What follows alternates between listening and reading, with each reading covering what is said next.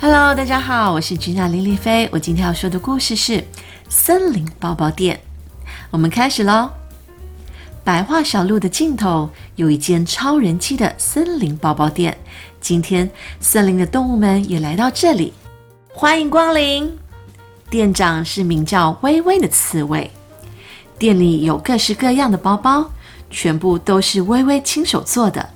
大家会选什么样的包包呢？小兔子和小狐狸选了可以放图书馆书籍的手提包和背包。蝙蝠选了上面和下面都有口袋的斜背包。浣熊马龙选了有翅膀的背包。花嘴鸭兄弟们选了各种颜色的背包，还挑了挂在背包上的装饰。明谢惠顾，价钱就写在吊牌上，多少蘑菇或多少果实之后再付就可以喽。我会去找好吃的蘑菇来，不急不急，慢慢来。欢迎再度光临。微微才刚送走客人，就在这时，不远处传来了热闹的嘟哝声。来到包包店的是带着十只小猪的猪妈妈，十只奶瓶，十片尿布，十条毛巾，还有绘本。我想要装得下全部这些东西的手提包有没有呢？店里最大的手提包是这个，奶瓶会撞在一起，可能会挤破。这个是里面有分层的手提包，太小了，而且颜色好暗哦。有没有花朵图案的？店里没有现成的啊，可以定做哦。店面的二楼是制作包包的工作室，咔嗒咔嗒。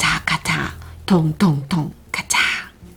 微微非常喜欢一面听着缝纫机的歌声，一面帮森林的朋友们制作包包的时光。今天晚上，微微也好努力工作哦。在窗外喃喃自语的是蜘蛛小弟。蜘蛛小弟私下很佩服微微，好厉害哦！我也要好好加油，一直到屋内的灯火熄灭为止。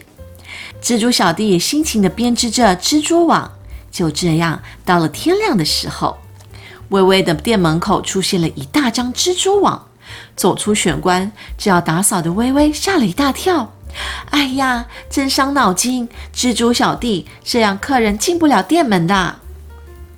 被微微念了一下，蜘蛛小弟搔搔头说：“哦，对哦，客人会缠到蜘蛛网，对不起。”太阳爬到头顶上的时候，猪妈妈又来到店里了。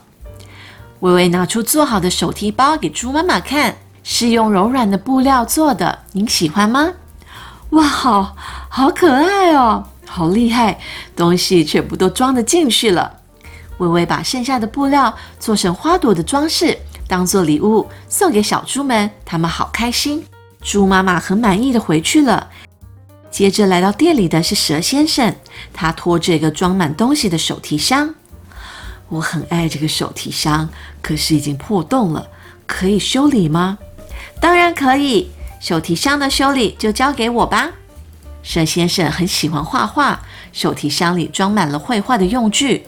微微检查了破损的地方，然后说：“我可以把破洞补好，要不要在手提箱的下面装上了木头的轮子，那样比较好搬运哦？”好呀，听起来很棒。蛇先生回答。咔嗒嗒，咔嗒嗒，咚咚咚，咔嗒咔嗒，空空。微微开始修理蛇先生的手提箱。蜘蛛小弟又从窗外看见微微正在忙着，我也要加油啦！说完后，他很开心的转圈圈，开始织起蜘蛛网来。天亮了，微微又吓了一大跳，窗外挂着一面蕾丝般的蜘蛛网。你看，你看，我努力的成果很厉害吧？蜘蛛小弟说。好漂亮哦！可是我看不清楚外面。好吧，算了。嘿嘿，微微夸奖我了耶！啊，有客人来了。往下一看，是蛇先生来了。看着微微修理好的手提箱，蛇先生说：“哇，都修理好了，而且可以用尾巴轻松的拉箱子呢。今天就到比平常更远的地方去写生吧。”蛇先生欢天喜地的离开了。这时，绵羊小姐走了过来。绵羊小姐在竹篮里放了很多毛线，还有杯子和盘子。可不可以用这些毛线帮我做一个包包呢？我想要放进杯子和盘子这些餐具，带去野餐。微微想了一下，毛线很软，如果放进沉重的东西，就会被拉长。嗯，对了，这个竹篮可以当做材料吗？微微问道。当然，您请用吧。绵羊小姐回答。为了保护盘子、杯子，用柔软的毛线刚好。微微立刻到二楼的工作室画好手提箱的设计图，然后开始编织毛线。可是微微不小心滑倒了，转转转，滚滚滚，微微全身都是刺的身体缠满了毛线。啊！救命啊！蜘蛛小弟听见了呼救声，急急忙忙的从窗外进来，帮微微解开缠绕的毛线。编一圈，织一针，编织真的很有趣。蜘蛛小弟看着设计图，开始编织起毛线来。谢谢你，蜘蛛小弟！哇，好厉害哦！织蕾丝你最会。对了，你可不可以帮我织毛线呢？微微问。好啊，我一直想要跟你一起做包包呢。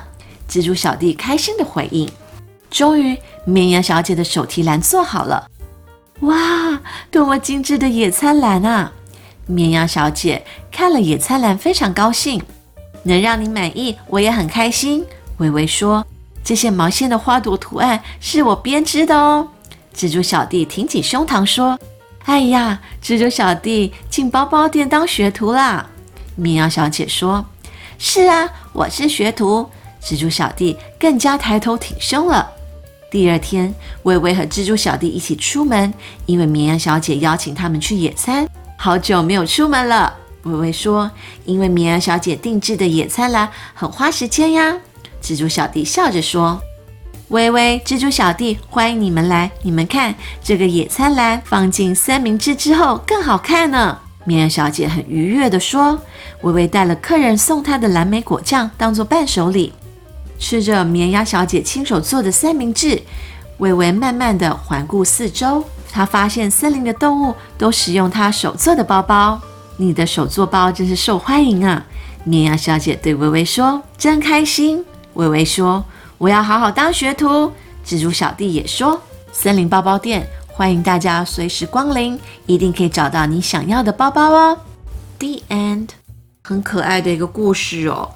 哇，刺猬微微真的会做包包哎！小朋友有没有做过包包？应该很难吧？我觉得可以尝试哦。好，希望大家会喜欢今天的故事。